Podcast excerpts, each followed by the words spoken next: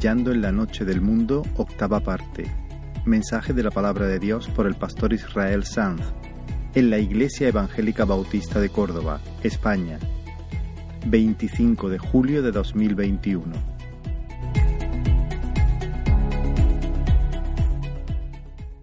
Estoy aquí no en nombre propio, sino en nombre del, del que dijo, el Espíritu de Jehová está sobre mí porque el Señor me ungió, me ha enviado a dar buenas noticias a los pobres y a sanar a los quebrantados de corazón. Nuestro Señor Jesús, el hombre del Espíritu, el ungido, el Cristo de Dios, que trae palabra para sanar, para levantar, para abrir los ojos de los ciegos, para hacer que a los afligidos se les quite la tristeza de encima y se les unja con un perfume de alegría. En nombre de Él vengo para dar la palabra. Y el texto que vamos a estar abriendo esta mañana con la ayuda del Señor tiene, tiene un poder muy, muy singular para librarnos de, la ansiedad. Si el Señor lo destila en nuestros corazones por la obra de su Espíritu Santo, puede afirmarnos y, ponernos en un lugar donde, donde, a pesar de las circunstancias, podemos triunfar, podemos descansar. Ah, nos adentramos ahora, continuamos con nuestra serie de mensajes en, basada en el libro de Daniel y nos adentramos en la segunda parte del libro. Es una parte un poco más rara, porque la primera parte está constituida por textos básicamente eh, narrativos, narrativa histórica. Pero a partir del capítulo 7 entramos en textos escritos en el género apocalíptico. Aquí entonces prima lo visual. El lenguaje se llena de imágenes simbólicas que están diseñadas para eh, impactar los sentidos, para crear impresiones. En este capítulo vamos a ver una pelea de vientos, bestias salvajes que salen del mar, un cuerno con ojos de hombre, con boca que habla blasfemias, un trono de fuego con ruedas de fuego, tronos, libros que se abren, ya te digo, imágenes que es un error si queremos encontrar un significado en cada detalle. Nos vamos a hacer un lío, seguramente. Pero si centramos la atención en lo, medular, en lo más importante, en las ideas principales, el mensaje va a ser claro y va a ser potente. Vamos entonces a nuestro texto, que va a salir en pantalla. Es de nuevo un extracto del capítulo, Daniel capítulo 7. Y dice la palabra del Señor, en el primer año de Belsasar, rey de Babilonia, por cierto, regresamos atrás. El último mensaje es Daniel en el foso de los, de los leones bajo el reinado de Darío, de Darío eh, el imperio medo-persa. Pero este sueño que tiene Daniel ocurrió varios años antes. Belsasar fue el último rey de Babilonia y luego llega Darío. ¿no? Entonces, ahora regresamos un poquito atrás. Todavía Daniel no ha sido echado en el foso. En el primer año de Belsasar, rey de Babilonia, tuvo Daniel un sueño y relató lo principal del asunto. Daniel dijo, miraba yo y he aquí que los cuatro vientos del cielo combatían en el gran mar y cuatro bestias grandes subían del mar. La primera era como león y tenía alas de águila, sus alas fueron arrancadas y fue levantada del suelo y se puso enhiesta sobre los pies a manera de hombre. Y le fue dado corazón de hombre y he aquí otra bestia, semejante a un oso, la cual se alzaba de un costado más que del otro, y tenía tres costillas entre los dientes, y le fue dicho, levántate, devora mucha carne. Después de esto miré, y he aquí otra, semejante a un leopardo con cuatro alas en sus espaldas. Tenía también cuatro cabezas, y le fue dado dominio. Después de esto, he aquí la cuarta bestia, espantosa y terrible y en gran manera fuerte, la cual tenía unos dientes grandes de hierro, devoraba y desmenuzaba, y las sobras hollaba con sus pies, y era muy diferente de todas las bestias que vi antes de ella, y tenía diez cuernos.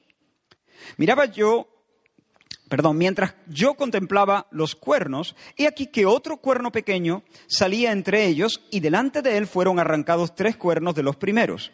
Y he aquí que este cuerno tenía ojos como de hombre y una boca que hablaba grandes cosas. Estuve mirando hasta que fueron puestos tronos y se sentó un anciano de días cuyo vestido era blanco como la nieve y el pelo de su cabeza como lana limpia. Su, trono llama de fuego y las ruedas del mismo fuego ardiente. Un río de fuego procedía y salía de delante de él. Millares de millares le servían y millones de millones asistían delante de él. El juez se sentó y los libros fueron abiertos. Yo entonces miraba a causa del sonido de las grandes palabras que hablaba el cuerno. Miraba hasta que mataron a la bestia y su cuerpo fue destrozado y entregado para ser quemado en el fuego. Habían también quitado a las otras bestias su dominio, pero les había sido prolongada la vida hasta cierto tiempo. Miraba yo, y he aquí con las nubes del cielo venía uno como un hijo de hombre, que vino hasta el anciano de días, y le fue dado dominio, gloria y reino para que todos los pueblos le sirvieran. Su dominio es dominio eterno que nunca pasará, y su reino uno que no será destruido. Se me turbó el espíritu, y las visiones de mi cabeza me asombraron. Me acerqué a uno de los que asistían y le pregunté y me hizo conocer la interpretación de las cosas. Estas cuatro grandes bestias son cuatro reyes que se levantarán en la tierra. Después recibirán el reino los santos del Altísimo y poseerán el reino eternamente y para siempre. Entonces tuve deseo de saber la verdad acerca de la cuarta bestia, que era tan diferente, espantosa en gran manera. Asimismo, acerca de los diez cuernos que tenía en su cabeza y del otro que le había salido, que hablaba grandes cosas y parecía más grande que sus compañeros.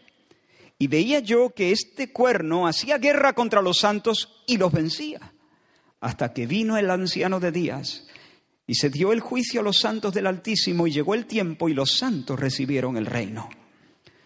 Dijo así, la cuarta bestia será un cuarto reino en la tierra, el cual será diferente, y a toda la tierra devorará, trillará y despedazará. Y los diez cuernos significan que de aquel reino se levantarán diez reyes, y tras ellos se levantará otro, diferente de los primeros.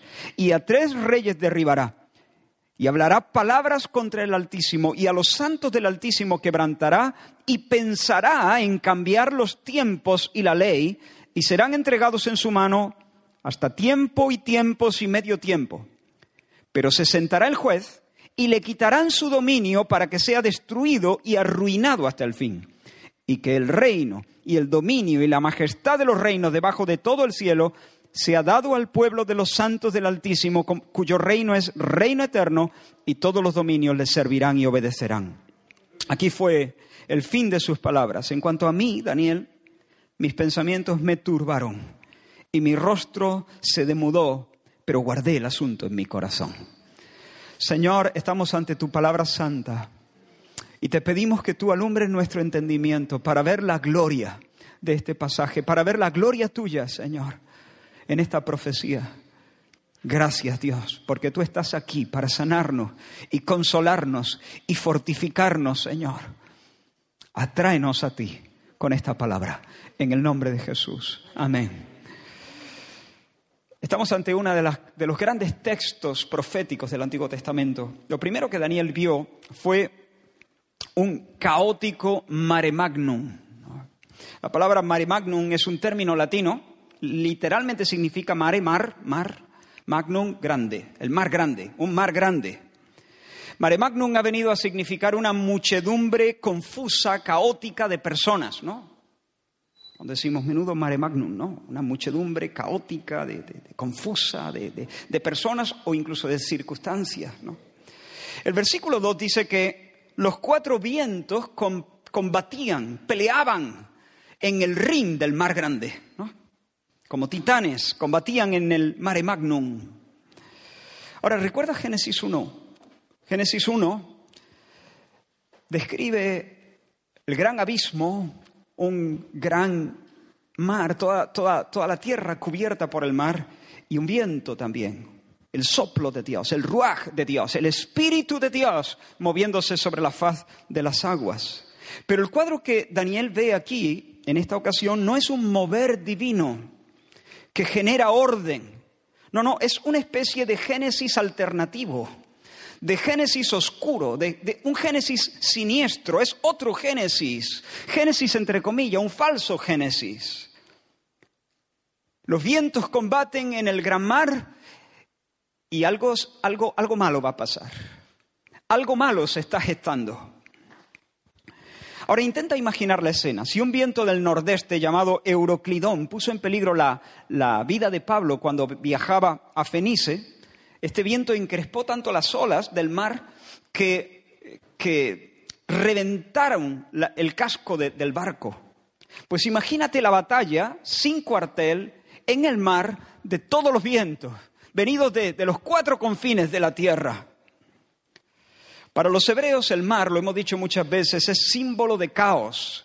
Caos, de lo inestable, de lo confuso. Pero el mar nunca había estado tan caótico, tan, tan desquiciado, tan, tan descompasado, en un vaivén tan violento como ahora. Ahora, un detalle más. Cuando el apóstol Juan recibe la visión de la Babilonia la Grande, la madre de las rameras, en el libro de Apocalipsis, el ángel que le está explicando la visión le dice, ven acá y te mostraré la sentencia contra la gran ramera, la que está sentada sobre muchas aguas. Las aguas que has visto, le dice un poquito más adelante, las aguas sobre las que se sienta la ramera, son pueblos, muchedumbres, naciones y lenguas. Aquí tenemos una clave, mare magnum. El borboteo violento de pueblos, reyes, dinastías, lenguas, políticas, agendas culturales, civilizaciones cons- construidas de espaldas a Dios. Ese mar enloquecido es el inestable reino de los hombres. Y de esos espasmos impíos del mare magnum emergen monstruos. Y eso es lo que Daniel empieza a ver. Empiezan a salir bestias ahí. La primera bestia que sale del caos es un león con alas de águila. Muy surrealista todo, ¿no? Pero quédate con eso. No le vamos a buscar el significado a cada detalle porque nos vamos a perder. Pero el mensaje central está claro. Daniel pregunta a uno de los asistentes la interpretación del sueño, lo hemos leído. Y entre otras cosas, el ángel que le da la explicación le dice que las grandes bestias eran reyes, imperios terrenales. Las fieras que salen del agua son imperios, grandes reyes o, o dinastías. ¿no? Y casi todos los comentaristas están de acuerdo que este sueño es paralelo al sueño que tuvo el rey Nabucodonosor cuando soñó con ese gran coloso. ¿Recuerdas? El rey soñó con una estatua gigantesca, sublime, una especie de Superman hecho de diferentes metales.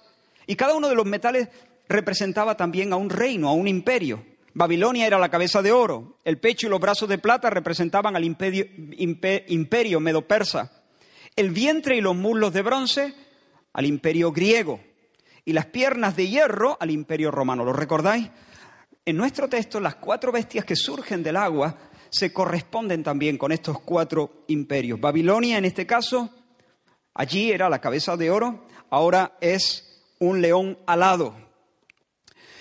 Y aunque no puedo ser dogmático en este punto, estoy de acuerdo con muchos que piensan que eso de que se le arrancaron las alas al, al león y entonces el león fue levantado y se puso, se puso en pie como, como los hombres, se puso a dos, a dos patas, ¿no? Y le fue dado un corazón humano, es decir, la bestia se humanizó de alguna manera. Alude al hecho de el- la humillación de Nabucodonosor y su restauración posterior. ¿Recuerdas? Cuando Dios lo puso a comer hierba y lo dejó bajo el rocío de la noche, pero luego, cuando alzó sus ojos y reconoció eh, el, el- el- el gobierno del Señor, entonces Dios lo restituyó a su puesto. Ahora, tras esta bestia, tras ese león alado, Daniel ve surgir del mare magnum una segunda bestia. Se trata de un oso raro, deforme, disparejo, porque se levanta de un costado más que del otro. Es más grande, más fuerte, más robusto, de un, tiene, un perfil mucho mejor que el otro. ¿no? Y ese animal grotesco representa al imperio medo-persa. Por supuesto, el perfil más fiero y más fuerte es Persia, que en esa alianza entre los medos y los persas eran los protagonistas, eran los más fuertes. Ahora, la estampa del león es amenazadora, Eh, de- del oso, perdón, del oso. Este no es Winnie the Pooh buscando miel. Este ha recibido la orden de devorar mucha carne, de darle rienda suelta a su instinto asesino, De hecho, Daniel dice que lo vio llevando tres costillas en sus fauces, en su boca, en sus dientes, tal vez haciendo referencia a las tres grandes naciones que el imperio medo-persa había, eh, tenido que conquistar para hacerse con el control mundial, Lidia, Egipto y Babilonia. Ahora, pareciera que esta bestia no tiene rival. Sin embargo, del mar revuelto surge una tercera bestia. Y ahora aparece un animal más salvaje, más fiero, más dotado, más sofisticado. Se trata de un leopardo superalado, porque este tiene cuatro alas de, de ave. Fiero, es ágil, es extraordinariamente veloz y representa al imperio griego. Ya lo dijimos en su momento, con 32 años, Alejandro Magno había construido el imperio más grande jamás visto hasta esa fecha en menos de 10 años, con una velocidad de un leopardo alado. Si el leopardo ya es rápido, imagínatelo con cuatro alas, con una rapidez extraordinaria, en un movimiento como un rayo. Alejandro Magno puso su bandera en las colinas del mundo conocido. Sin embargo, tras la muerte repentina de, de Alejandro Magno, el imperio quedó partido en cuatro bajo el mando de cuatro de sus generales. Casandro, que gobernó sobre Grecia y Macedonia, Lisímaco, que lo hizo sobre Tracia y parte de Asia Menor, Seleuco I, Nicator, que se hizo con el control de Mesopotamia y Persia, y Ptolomeo I, Soter, que dominó Egipto y Palestina. Por eso, el leopardo que Daniel ve tiene cuántas cabezas? Cuatro cabezas. Eso es profetizar. Ahora, Tal vez Daniel dijo, ahora sí, ahora ya estamos ante la bestia definitiva. Ahora sí, esta es la bestia final, la versión más acabada de, de las fieras, la más terrible de las criaturas salidas del mare magnum. Pero no. Después, tras esta fiera, emerge una cuarta bestia. La primera era como un león, la segunda era como un oso, surrealista, pero como un oso. La, la tercera era como un leopardo. La cuarta es como, como, como nada. Es un terror indescriptible.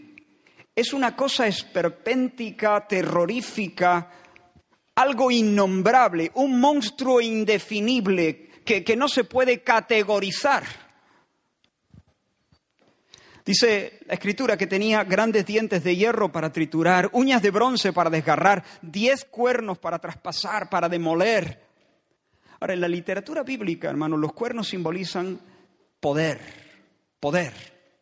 El número diez suele simbolizar totalidad.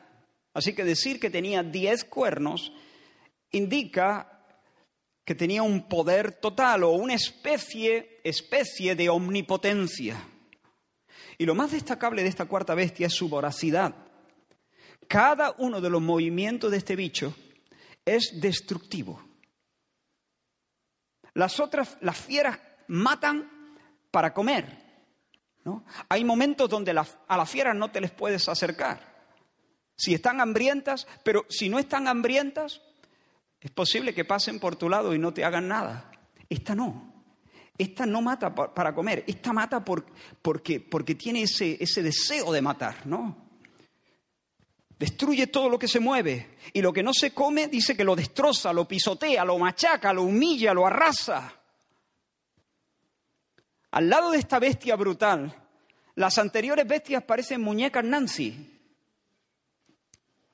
Y el ángel le dice a Daniel que este monstruo encarna a un reino literalmente que devorará, trillará y despedazará toda la tierra.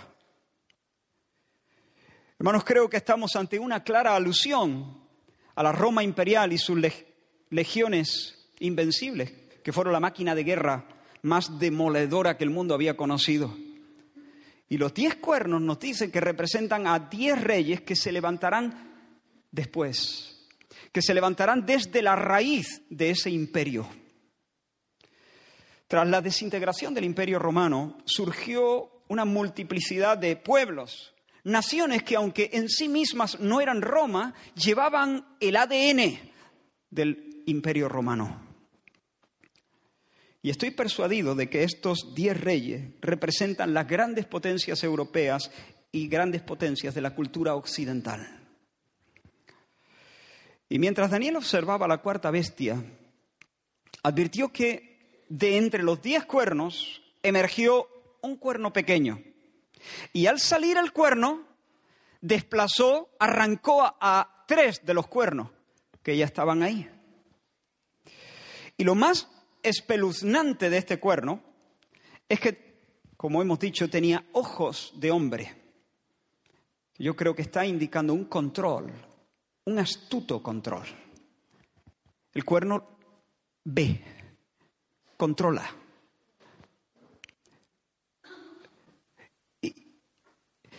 hay un astuto control en ese cuerno. Y no solamente eso, tiene boca. Y con esa boca habla grandes cosas. Es decir, habla con arrogancia.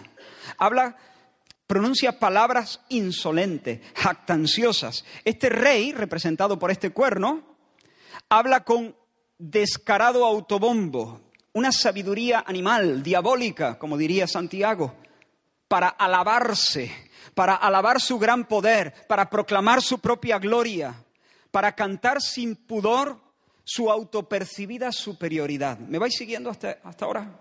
Y para Golmo, este rey, representado por este cuerno que ve y que habla arrogancias, este rey, excitado de loca soberbia, nos dice la Escritura, versículo 25, que hablará palabras contra el Altísimo, es decir, será un blasfemo, vomitará insultos contra Dios le retará públicamente, le tirará el guante en la cara a Dios. Y no solo eso, sino que perseguirá a los santos de Dios, hará guerra contra los santos del Altísimo y temporalmente los vencerá. Crujirá los dientes, echará espuma por la boca contra los creyentes, contra los fieles, contra los cristianos. Y esta vez, hermanos, por primera vez en el libro de Daniel, hemos visto a los tres ser echados en el horno de fuego. Hemos visto a esos tres salir indemnes porque Dios los guardó. Hemos visto a Daniel entrar en el foso de los leones y, salir sin ningún rasguño porque el Señor estuvo allí con él y lo guardó. Pero por primera vez en este libro de Daniel, los fieles no, no salen indemnes del horno de fuego ni del foso de los leones. Dice que serán entregados en manos de este cuerno arrogante y blasfemo y los humillará a placer durante tiempo y tiempos y la mitad de un tiempo. Los machacará, hará guerra contra los santos del Altísimo y los vencerá. Por una parte, blasfema contra el Altísimo, pelea contra el pueblo del Altísimo, pero una cosa más, dice que tratará de cambiar los tiempos y la ley. Tratará de cambiar los tiempos y la ley. Es decir, este cuerno se endiosará. Se creerá con el derecho de reconfigurar la ley y las costumbres. Esta es prerrogativa divina. Pero este hombre se sentará como Dios en el lugar de Dios y se creerá con el derecho divino de redefinir las cosas, la naturaleza y el orden que Dios incardinó en todas las cosas. Llamará blanco a lo negro, negro a lo blanco, llamará a lo malo bueno, a lo bueno le llamará malo. ¿Por qué? Porque Él lo dice. Se creerá con el derecho divino de reconfigurar, resetear, redefinir, renombrar las cosas, la ley y las costumbres. Ahí lo tienes, pedante, hablando arrogancias, blasfemo, escupiendo contra Dios, perseguidor de los santos, un engreído pervertidor de la verdad y del derecho, con un astuto control global. Odiador de Dios, odiador del pueblo de Dios, odiador de la ley de Dios. Ahora sí que estamos ante la bestia definitiva. Esa es la estampa del anticristo. Esa es la estampa, la imagen, el perfil del hombre profano, del hombre sin Dios, el hombre en su apoteosis. Este es el Caín definitivo. Este es el último Nimrod. Este es el Goliat total. Este es el antihombre, el hombre desfigurado. Porque el hombre fue hecho a la imagen de Dios. Bueno, pues este es el hombre, pero totalmente desfigurado, hecho a la imagen del dragón, de la serpiente antigua. El hombre bestia, el, inhumano, el inicuo, como lo llama Pablo, el hombre de pecado, así lo llama en su segunda carta a los tesalonicenses. En el capítulo 2, el apóstol Pablo dice, no vendrá el día del Señor sin que antes venga la apostasía y se manifieste el hombre de pecado. Esa expresión, hombre de pecado, es anomos, anomos o anomos, sin ley literalmente, el hombre sin ley. Ahora, no es sin ley porque la desconozca, sino porque la desprecia, la viola, la viola a plena luz del día. No vendrá el día del Señor sin que antes venga la apostasía y se manifieste el hombre de pecado, el hombre sin ley, el hijo de perdición, el cual se opone y se levanta contra todo lo que se llama Dios o es objeto de culto, tanto que se sienta en el templo de Dios como Dios, haciéndose pasar por Dios. Aquí mando yo. Yo soy el que digo cómo se llaman las cosas. Yo soy el que digo cuál es la naturaleza de las cosas. La escritura también hace referencia a la aparición de este inicuo en Apocalipsis capítulo 13. Vi subir del mar una bestia, escribe Juan. Vi subir del mar una bestia. Ahora, mirad, poned atención, hay muchos paralelismos en este pasaje con el que hemos leído, con nuestro texto de hoy. Vi subir del mar una bestia que tenía siete cabezas y diez cuernos. Y sobre sus cabezas, estoy leyendo un extracto, no todo el pasaje, sobre sus cabezas un nombre blasfemo. Era semejante a un leopardo, sus pies como de oso, su boca como de león, y el dragón, que es el diablo, y el dragón le dio su poder y su trono y grande autoridad. Y se maravilló toda la tierra en pos de la bestia, y adoraron al dragón y adoraron a la bestia, diciendo, ¿quién como la bestia y quién podrá luchar contra ella? ¿Quién podrá luchar contra ella? También se le dio boca, que hablaba grandes cosas y blasfemias contra Dios. Y se le permitió hacer guerra contra los santos y vencerlos. Hermanos, Babilonia fue una bestia anticristo. También lo fue el imperio medo-persa. También lo fue el imperio griego. También lo fueron los césares romanos. A principios del siglo XIII lo fue el Papa Inocencio III. En algunos momentos de la historia, el papado llevó el ADN de la bestia, no en todos los momentos. Stalin lo fue en la Rusia comunista, Mao Zedong en la China roja, Hitler en la Alemania nazi, pero si bien en cada época ha habido anticristos, justo antes del regreso del Señor, la hostilidad del hombre hacia Dios va a cristalizar, se va a reconcentrar en la figura de un hombre que será antagonismo puro. Un líder mundial que presidirá un Estado global un Estado global y totalitario, bajo los dogmas de un credo universal religiosófico. Una especie de ideología que será una declaración oficial de rebelión y de emancipación de Dios y de su ley. Ahora fíjate, cuando Nabucodonosor soñó con los reinos de este mundo, él vio en su sueño un coloso hermoso, un Superman, como he dicho antes. Pero en el sueño de Daniel, los reinos no son hermosos, no hay glamour, no hay belleza. Son animales bestiales, salvajes, espantosos.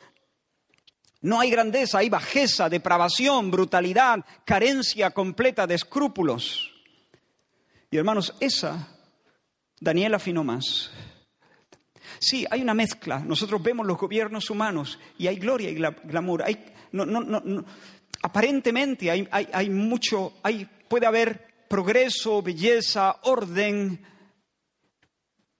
pero vete al tuétano, vete a la esencia. Son bestias. ¿Qué le dirías tú a tu hijo si te dice, oye, papá, mamá, me gustaría, este para, para, para mi cumple, de verdad, no os voy a pedir muchas, de hecho no voy a pedir nada, solamente una cosa, quiero tener de mascota una pantera negra. Una pantera negra, papá. ¿Qué le diría? Eh, sí, te la compro en Toys R Us, ¿no? No, no, pero de verdad, ¿qué le diría? Si quiere tener una pantera negra, pero hijo, estoy seguro que intentaría disuadirlo.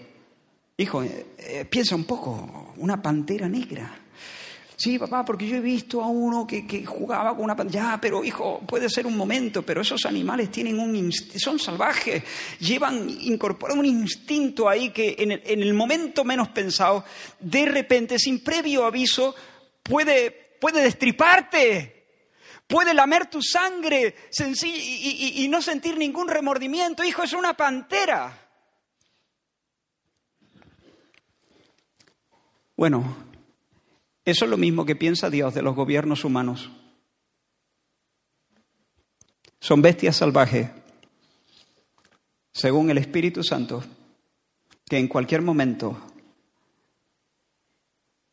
pueden destriparte y lamer tu sangre sin, sin ningún remordimiento. Como alguien dijo, el hombre es un lobo para el hombre. Como la palabra del Señor dice, maldito el hombre que confía en el hombre. Porque somos hijos de una raza caída. Y hermanos, estamos a las puertas de un nuevo día en Occidente, en el que los instintos asesinos del Estado anticristo irrumpirán mostrando toda su fealdad. Iglesia del Señor, del mare magnum está por emerger un gobierno mundial que parecerá un Superman, que parecerá un Salvador fuerte y glorioso, pero será una fiera salvaje, una pantera negra sin escrúpulos, desalmada y cruel. No pongas tu esperanza en ningún proyecto humano. No pongas tu esperanza en ningún proyecto que no sea el proyecto de Dios. Pídele al Señor, tu reino, Señor, que venga tu reino no nos salvará el asirio, no nos salvará el babilonio, no nos salvará la ONU, no nos salvará el hombre. Que venga tu reino, Señor. Pero hermanos, tenemos que tener claro que aunque esos estados totalitarios, sea Babilonia, sea Roma, sea Grecia, sea quien sea, esos estados totalitarios se levanten orgullosos y ocupen el podio en la escena mundial durante un tiempo, no gozan nunca, nunca, no gozan nunca de autonomía total. Operan siempre bajo una instancia superior. Mira, en cuanto a la primera bestia se nos dice que fue levantada del suelo y, se le, fue, y, le fue dado un corazón de hombre. Pregunta, ¿quién se lo dio? En cuanto a la segunda se nos dice que le fue dicho, levántate, come mucha carne. ¿Quién lo dice? ¿Quién da la orden? A la tercera bestia le fue dado dominio. ¿Quién se lo da? Con respecto a la cuarta se dice que los santos, los santos del Altísimo, le serán entregados en su mano durante un tiempo. ¿Quién se los entrega? Hermanos, Dios. Dios es el que levanta, el que da, el que dice, el que delega y el que entrega. El Altísimo, el soberano de los reyes de la tierra. ¿Recuerdas a Pilato delante de Jesús? Pilato le hizo una pregunta y Jesús no le contestó. Y Pilato se irritó, se irritó. Ese mini anticristo le, le dice a Jesús, a mí, a mí no me hablas, a mí. ¿Tú sabes delante de quién estás? ¿No sabes que tengo autoridad para crucificarte y que tengo autoridad para soltarte?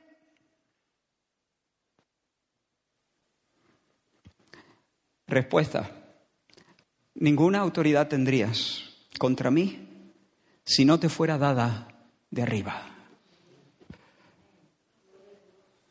Sí, en ese momento era la hora de las tinieblas. Era la hora de las tinieblas. Sí, es verdad.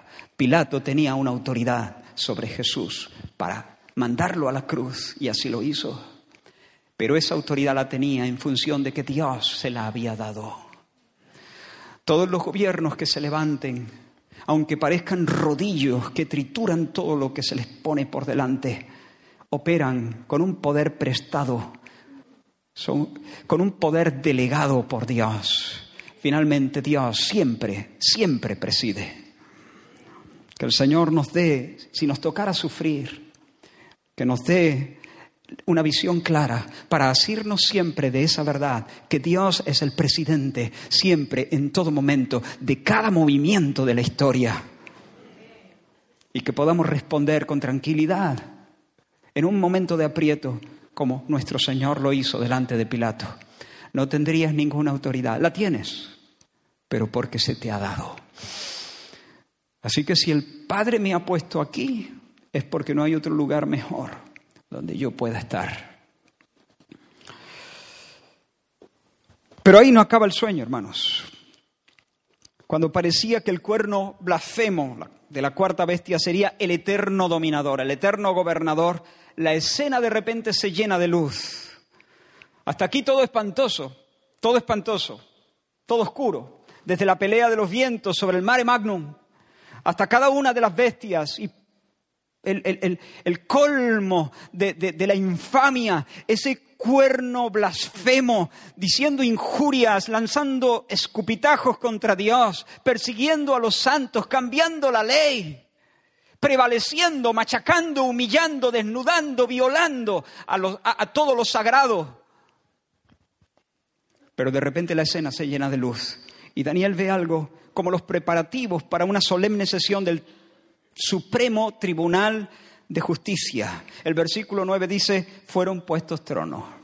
Ahora, de fondo, el texto nos dice que de fondo el cuerno seguía hablando. Bla, bla, bla, bla, bla, bla, bla, bla, lanzando bravatas, lanzando blasfemias, pero mientras el juez toma asiento para presidir, y cuando toma asiento se abren las actas, se abren los libros. ¿Qué significa eso? Arranca la sesión. Y el cuerno sigue hablando, bla, bla, bla. Y persiguiendo.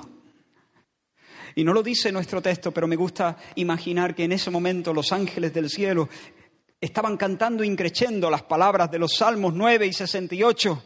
Levántate, oh Señor, no se fortalezca el hombre, que no prevalezca el hombre, que no triunfe, que no sea invencible, que no se crea invencible, Levántate, Señor, sea que no se fortalezca el hombre, sean juzgadas las naciones delante de ti. O el Salmo 68 que dice, surge, Señor, manifiéstate, levántate, Señor, y huyan delante de ti los que te aborrecen.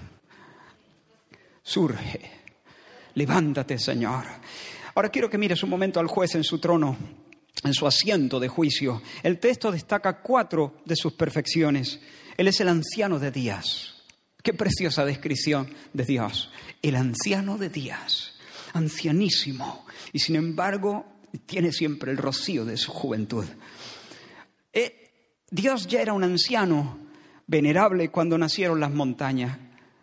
¿De qué nos habla esto? Que Él es el eterno. Él es el eterno. Él es el testigo presencial de todo el discurrir de la historia. Él ha visto nacer y crecer y conquistar y morir a todas las bestias. Otra característica es que su pelo es blanco, como la lana limpia. Cano, tiene canas. La Biblia dice, delante de las canas te levantarás. Esto habla de, de un anciano venerable, pero habla de sabiduría. Sabiduría. Esas canas sagradas hablan de su acabada sabiduría. Así que su consejo no es el consejo de un joven inexperto, impetuoso, que, bueno, tantea, no, no, no, es la palabra final de aquel que todo lo sabe. Una tercera característica es que su vestido es blanco nieve, blanquísimo, porque todo en él es pureza, pureza inmaculada, santidad sin mezcla, no tiene taras en su carácter. Eterno, sabio, perfecto en su carácter, justo y verdadero. La cuarta se sienta sobre un trono de fuego, con ruedas de fuego, y de sus entrañas procede un río de fuego como un torrente que corre delante de él. Ahora imagínate, su silla es fuego. Las ruedas de la silla son fuego. Y de dentro de él, dice que de él procedía y se extendía como un torrente un río de fuego. Así que es un manantial de fuego. Dios en su trono. Así que aquí tenemos no un abuelito ingenuo que ha perdido la memoria y reparte carantoñas y gominolas, es fuego consumidor Dios. Es un volcán de santa ira, no de rabia ciega. Santa ira no es rabia ciega. Algunos escuchan ira y, piensan que Dios pierde los papeles. No, santa ira no es rabia ciega. Santa ira es un santo furor un santo repudio, una justísima y bella indignación contra el pecado. Y porque Dios es perfecto y santo, Él es un volcán de santa ira. Como dijo el profeta Naúm, los montes tiemblan delante de Él, dijo el profeta, y los collados se derriten. Porque, porque de Dios sale un torrente de lava, el ardor de su ira. ¿Quién permanecerá? Sigue diciendo Naúm delante de su ira. Su ira se derrama como fuego y por él se hienden las peñas. Tal es el juez que se acaba de sentar. Sus años le hacen sabio para distinguir lo bueno de lo malo. Cuando todos van, él ya viene de vuelta. A él no se la dan con queso. Es un anciano de días.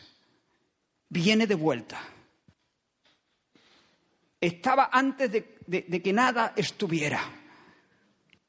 No es una criatura, no, no es un niño al que le puedas hacer un regate con algún argumento. Sabio para discriminar, para discernir, para entender, sopesar todas las cosas. Además, su pureza y virtud aseguran que cada una de sus sentencias son siempre y desde todos los ángulos perfectamente justas. Él es el juez insobornable.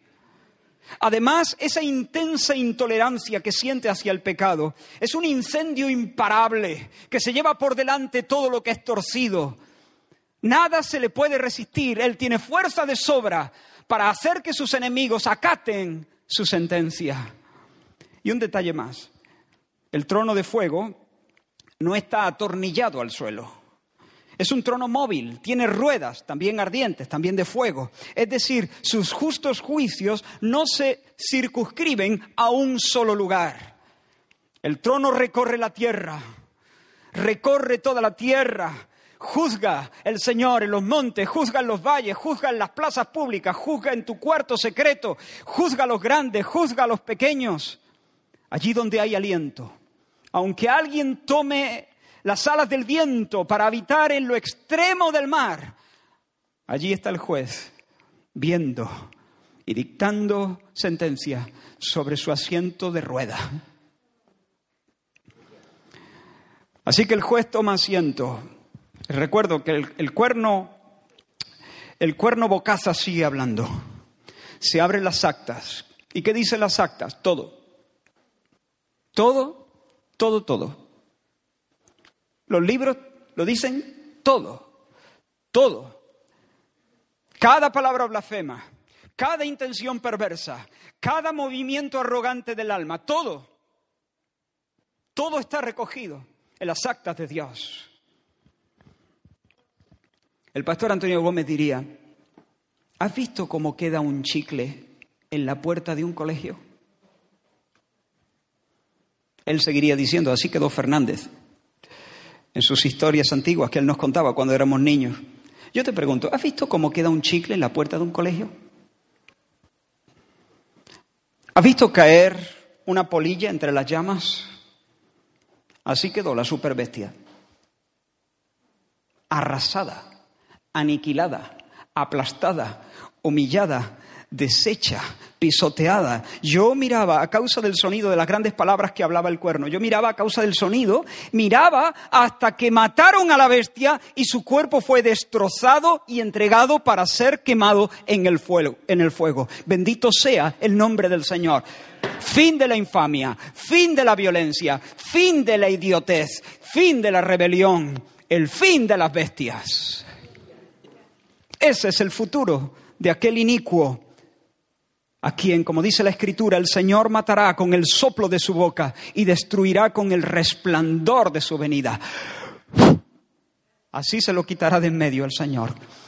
Matará con el espíritu de su boca o con el soplo de su boca y destruirá con el resplandor de su venida. Y enseguida, hermanos, apareció en la escena alguien como un hijo de hombre, sin cuerno, sin garra, sin alas, sin muchas cabezas, un ser humano, uno como un hijo de hombre.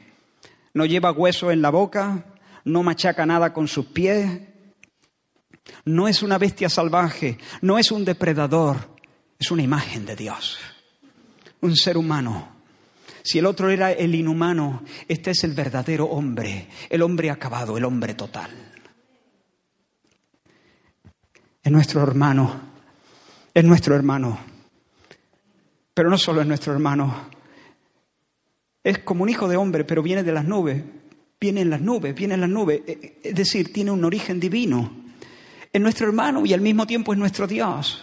Es nuestro hermano y nuestro Dios, nacido de la Virgen, nacido de María Virgen y al mismo tiempo creador de cielos y tierra. Y ese varón ese hombre es conducido hasta el anciano de días y allí es coronado. Y ahora de nuevo imagino a los ángeles, ¿no? Ahora de nuevo imagino el revuelo, las aleluyas, los aleluyas, las glorias que levantan ante este eh, evento, porque de forma oficial y definitiva le es dado dominio eterno, gloria inmortal y un reino que no será que, no será jamás destruido. Así que no solamente estamos, hermanos, ante el fin de las bestias, no solamente hasta el ocaso de los anticristos, el fin de las tiranías y de los dictadores.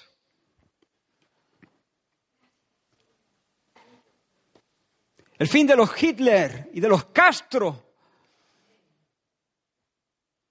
No solamente estamos hablando de las falsas promesas de orden y paz y justicia y leche y miel para todos.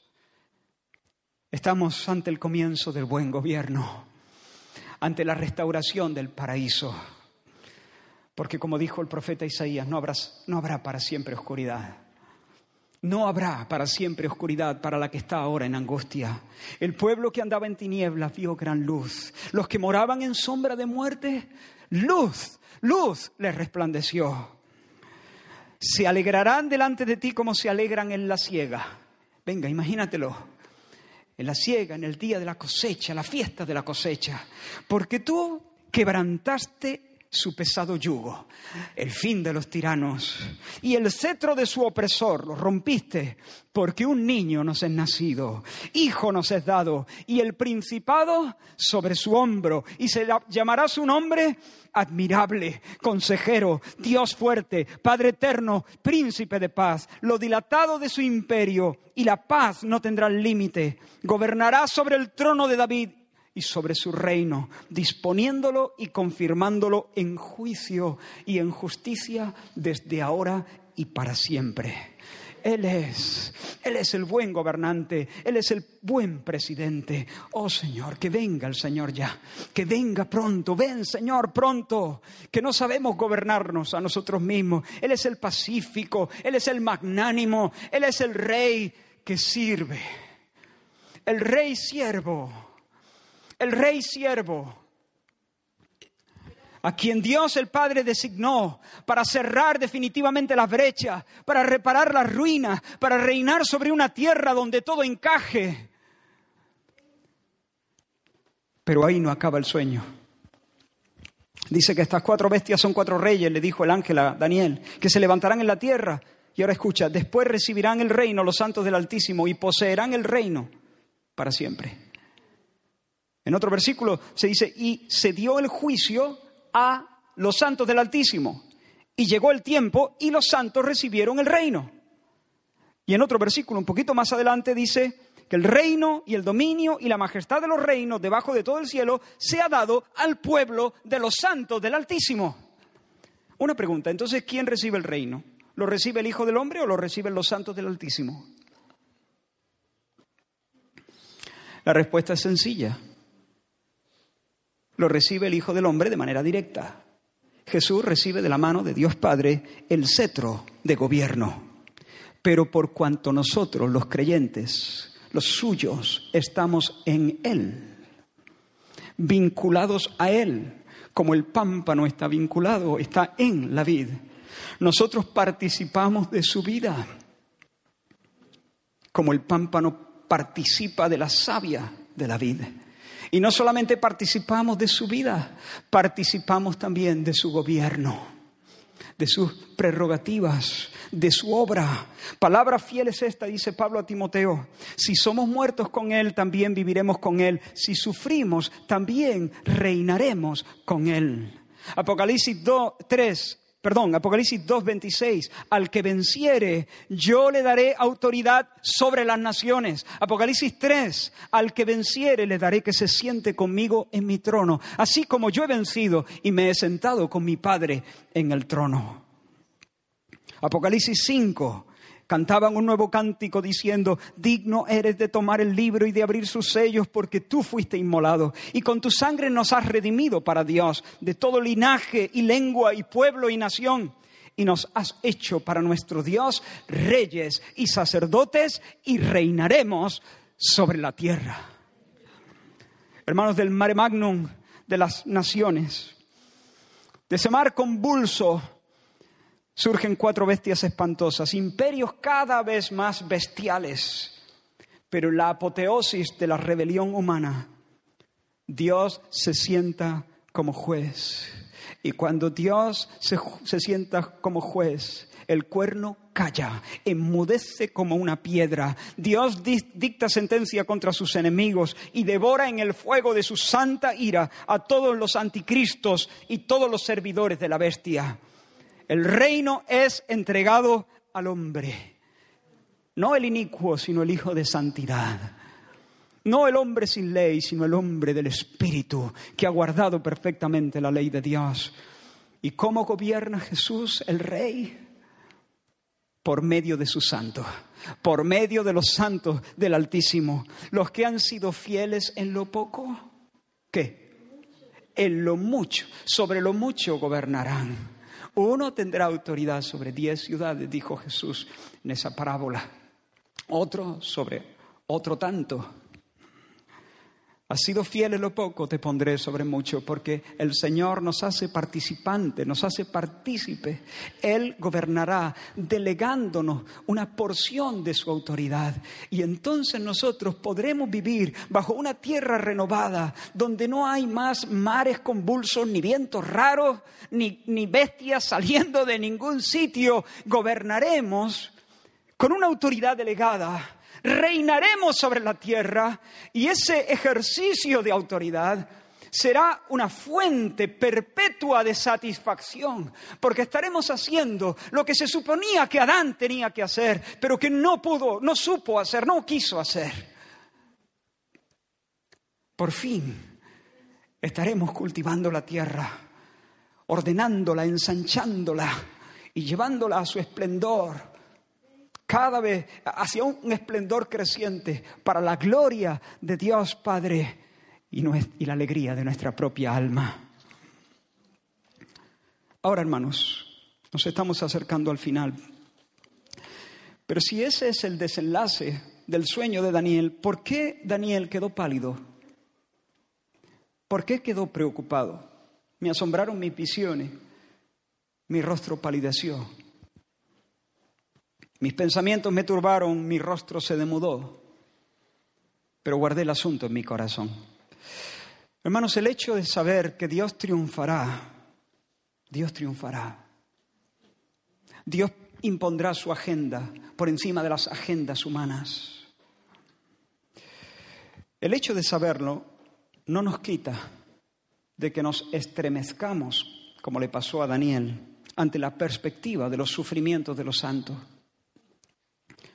Pablo estaba imbuido de esta visión, escribiendo, eh, o sea, eh, tras anunciar el, Evangelio en Derbe, Dice Lucas en el libro de los Hechos que volvieron, él y su equipo apostólico, volvieron a Listra, a Iconio y a Antioquía, confirmando los ánimos de los discípulos, exhortándoles a que permanecieran en la fe y diciéndoles, es necesario que a través de muchas tribulaciones entremos en el reino de Dios.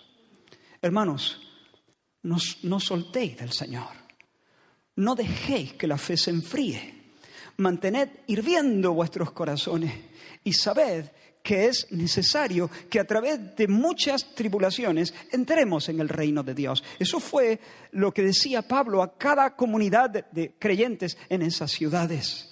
Pablo sabía que nuestro futuro no es llorar. Pablo sabía que nuestro futuro es reír y reinar. Pero antes de la, gloria hay copas amargas que el Señor en su providencia va a permitir que nosotros apuremos. ¿Por qué? ¿Cómo es posible que Dios permita que sus fieles sean atropellados, quebrantados y violados? Bueno, no tenemos tiempo, espacio para desarrollar una respuesta amplia, pero baste decir en este momento las palabras del Salmo 76, aún el furor del hombre redundará en tu alabanza.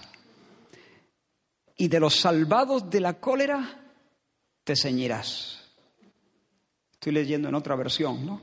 Aún el furor del hombre, la ira del hombre te alabará, dice Reina Valera. Aún el furor del hombre redundará en alabanza y de los salvados de la cólera te ceñirás.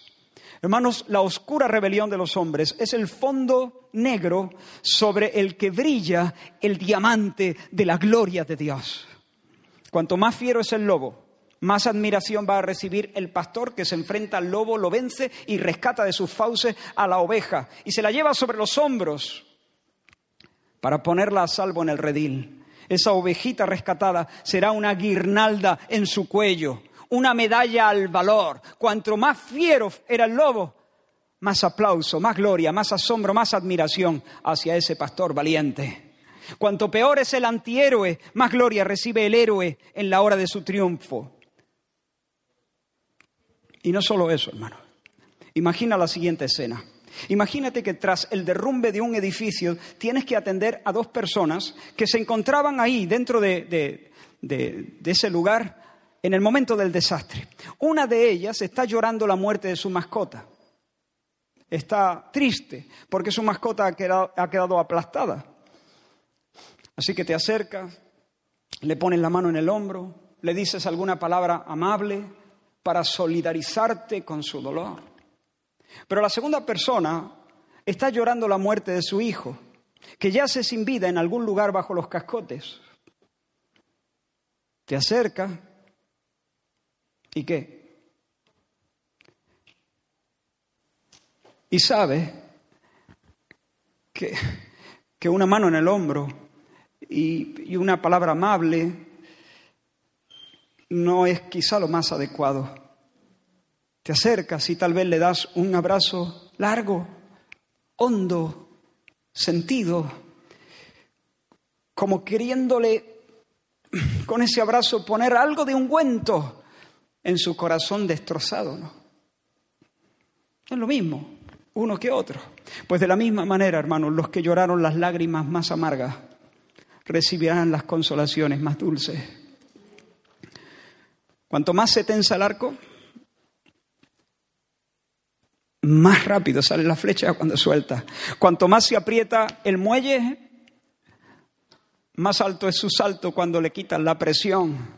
Cuanta más humillación reciban los santos, más intenso y más ancho será el gozo que disfrutarán en su exaltación. Cuanto peor es la madrastra de Cenicienta, cuanto peor la tratan, cuanto más humillada en el cuento sea, más dulce.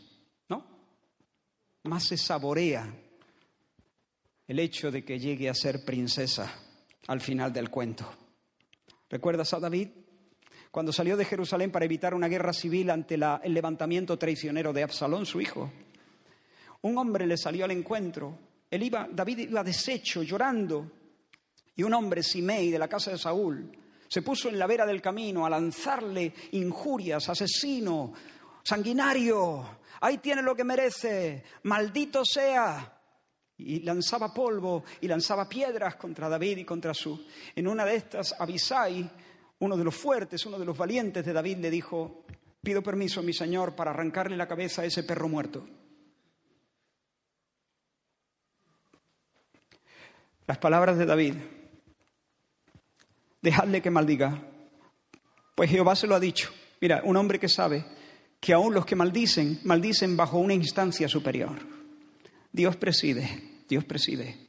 Ninguna autoridad tendría, no tendría voz, se quedaría afónico, no tendría capacidad, no, tenía oxígeno, no tendría oxígeno para lanzar esos insultos si Dios no se lo estuviera prestando. Déjalo.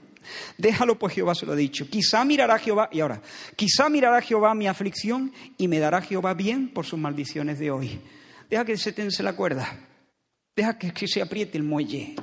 Deja que haya humillaciones, porque tal vez Dios, por estas humillaciones de hoy, me levantará muy alto. Esa es. La gloria de Dios brilla y además se va acumulando un peso de gloria en los santos del Altísimo, en medio de la más profunda y más oscura humillación. Después de una travesía infernal de ocho días, donde el ejército ugandés, finales del siglo XVIII, ah, XIX, eh, condujeron a un grupo de cristianos, obligándoles, eh, todos los días daban palizas, obligándoles a que eh, se retractaran y renegaran de Dios. Algunos murieron por las palizas durante esos ocho días. Otros fueron atravesados con lanzas. Otros fueron clavados a los árboles y dejados allí. Pero algunos llegaron finalmente a la colina de Namongongo, en Uganda. Y allí fueron eh, lanzados a las llamas, a la hoguera. Y cuando iban a ser lanzados, estas son las últimas palabras de Carlos Luanga a un chico de 14 años que iba con él y que durante esos días no había querido renegar del Cristo. Carlos Luanga miró al chico de 14 años y le dijo, mira, te tomaré de la mano, si tenemos que morir por Jesús, moriremos juntos, agarrados de la mano. Y así murieron juntos entre las llamas, agarrados de las manos. Y Dios toma nota, porque eso también está, está en las actas, eso también se registra en su libro. Y claro que, Dios tiene bienes en respuesta a esos males, claro que sí. Claro que Dios tiene bienes en respuesta a esos males. Hermanos, pidamos luz para ser capaces de ver al Señor, de verle afectivamente, de quererle, de sentir pasión y amor por Él, al punto de no temerle al sufrimiento por causa de su nombre. Yo estoy orando así, te invito a orar así. Líbranos del miedo, líbranos del miedo, líbrame del miedo, Señor. No dejes que avergüence tu causa. Llegado el momento, si tuviéramos que padecer, úneme, vincúlame afectivamente, de manera tan intensa a ti que todo el paisaje lo llenes tú, como hiciste con Esteban. Veo al Hijo del Hombre en pie a la diestra de Dios, cuando mientras las piedras empezaban a caer. Señor, líbrame del miedo, líbranos del miedo. Dios lo puede hacer, hermanos. Termino, hay viento soplando sobre este caldo naciones, lenguas, hay viento soplando sobre este caldo que hierve, lleno de conflictos, hay monstruos emergiendo. Pero hermanos, hay un soplo también, hay un soplo omnipotente recorriendo la tierra, hay un viento, hay un ruaj, hay un espíritu de Dios gestando algo diferente, gestando algo limpio, algo, algo puro, gestando una compañía apartada, una compañía de mardoqueos, una compañía de gente santa que no se postra, una generación de siete mil que no doblan sus rodillas delante de los baales, se llaman los santos del Altísimo, los consagrados, que aunque son débiles, la bestia no va a poder marcarlos con su 666. ¿Por qué? Porque ya están marcados. Porque el espíritu mismo, el espíritu del anciano de días, el espíritu del divino Hijo de Hombre, los ha marcado con su presencia. El espíritu en ellos, Dios en ellos por el Espíritu. El Padre y yo iremos y haremos morada en ellos por el Espíritu. Constituirá una marca registrada, un coto privado, una propiedad privada de Dios, intocable, inmarcesible, inviolable. Solamente pueden matar nuestro cuerpo, pero el alma no la pueden tocar porque somos propiedad privada del alto y sublime. ¿Tienes tú ese espíritu? ¿Tienes tú el ruach de Dios? ¿Tienes tú a Cristo morando en tu vida? ¿Tienes tú el sello de Dios? ¿Has sido sellado en tu corazón? Si tú no has sido sellado por Dios, la bestia te sellará. Serás suyo. Solamente si tienes el Espíritu de Dios, solamente si tienes el sello santo, solamente si tienes el tatuaje divino, en tu alma solamente si Dios te ha marcado con su presencia y te ha hecho suyo para siempre, serás libre de la bestia. Y para sellarte el Espíritu lo que hace es llevarte a ver la naturaleza bestial de los reinos de este mundo. Dame dos o tres minutos más. Para sellarte el Espíritu lo que hace es llevarte, abrirte los ojos para que te des cuenta que los reinos de este mundo son bestias salvajes, feas, espantosas. Pero no solo eso, el Espíritu te lleva a ver que no solamente Hitler, Stalin, es que ese mismo ADN está en tu propio corazón. El ADN de la bestia está en tu propio corazón. Y el Espíritu lo que hace es llevarte a un punto donde desesperas de ti mismo. Escucha las palabras de Pablo. Cuando escribe a Timoteo le dice, doy gracias al que me fortalece. Cristo Jesús nuestro Señor, pues me consideró digno de confianza al ponerme a su servicio. Anteriormente, escucha ahora, yo era un blasfemo, un perseguidor, un insolente. ¿Te suena? ¿Te suena? un blasfemo, un perseguidor, un insolente. Claro, esa es la marca del anticristo, e, e, ese es el espíritu del anticristo. Es posible que algunos creyentes incluso pensaran, viendo a Pablo resuelto a arrasar el camino, que estaban ante una manifestación clara de un anticristo. Tal vez pensaron, ¿será este el cuerno pequeño? Un blasfemo, un injuriador, un perseguidor. Pero mira cómo sigue diciendo Pablo, pero Dios tuvo misericordia de mí yo era un incrédulo y actuaba por ignorancia, con ignorancia, pero la gracia de nuestro Señor se derramó sobre mí con abundancia, junto con la fe y el amor que hay en Cristo Jesús. Este mensaje es digno de crédito y merece ser aceptado por todos, que Cristo Jesús vino al mundo a salvar a los pecadores, de los cuales yo soy el primero. Pero precisamente por eso Dios fue misericordioso conmigo, a fin de que en mí, el peor, de los pecadores, pudiera Cristo Jesús mostrar su infinita bondad.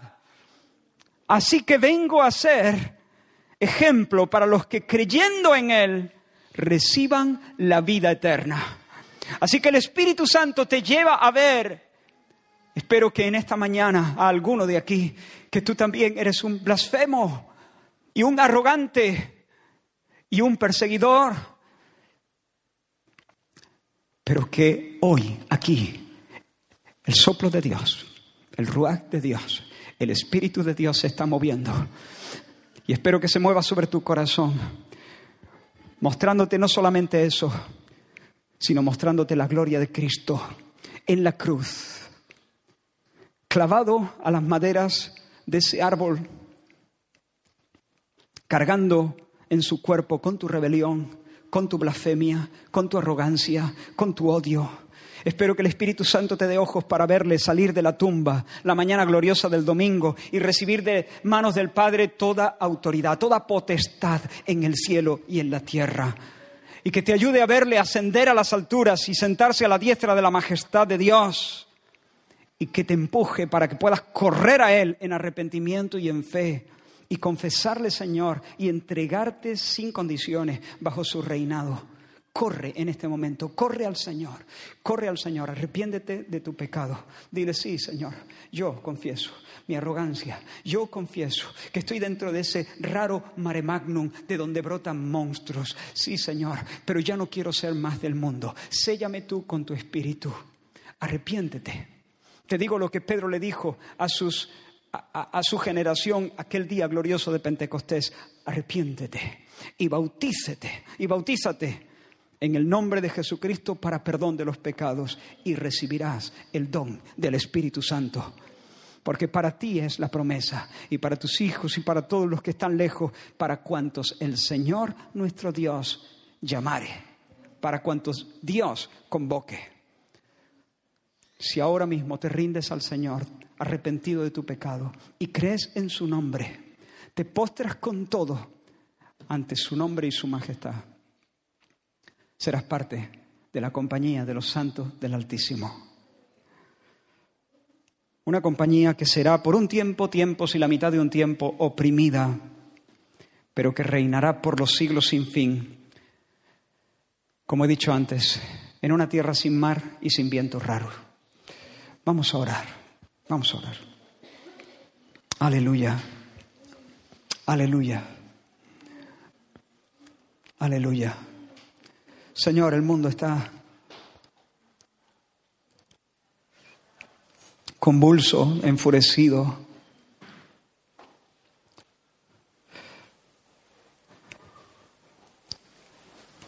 Pero Señor, queremos encontrar consuelo tuyo en esta profecía certera, Señor, de tu reino que viene. Tú ya eres rey. Toda potestad te ha sido dada. Pero pedimos que vengas, Señor, a consumar tu reino, a exhibirlo en toda su plenitud.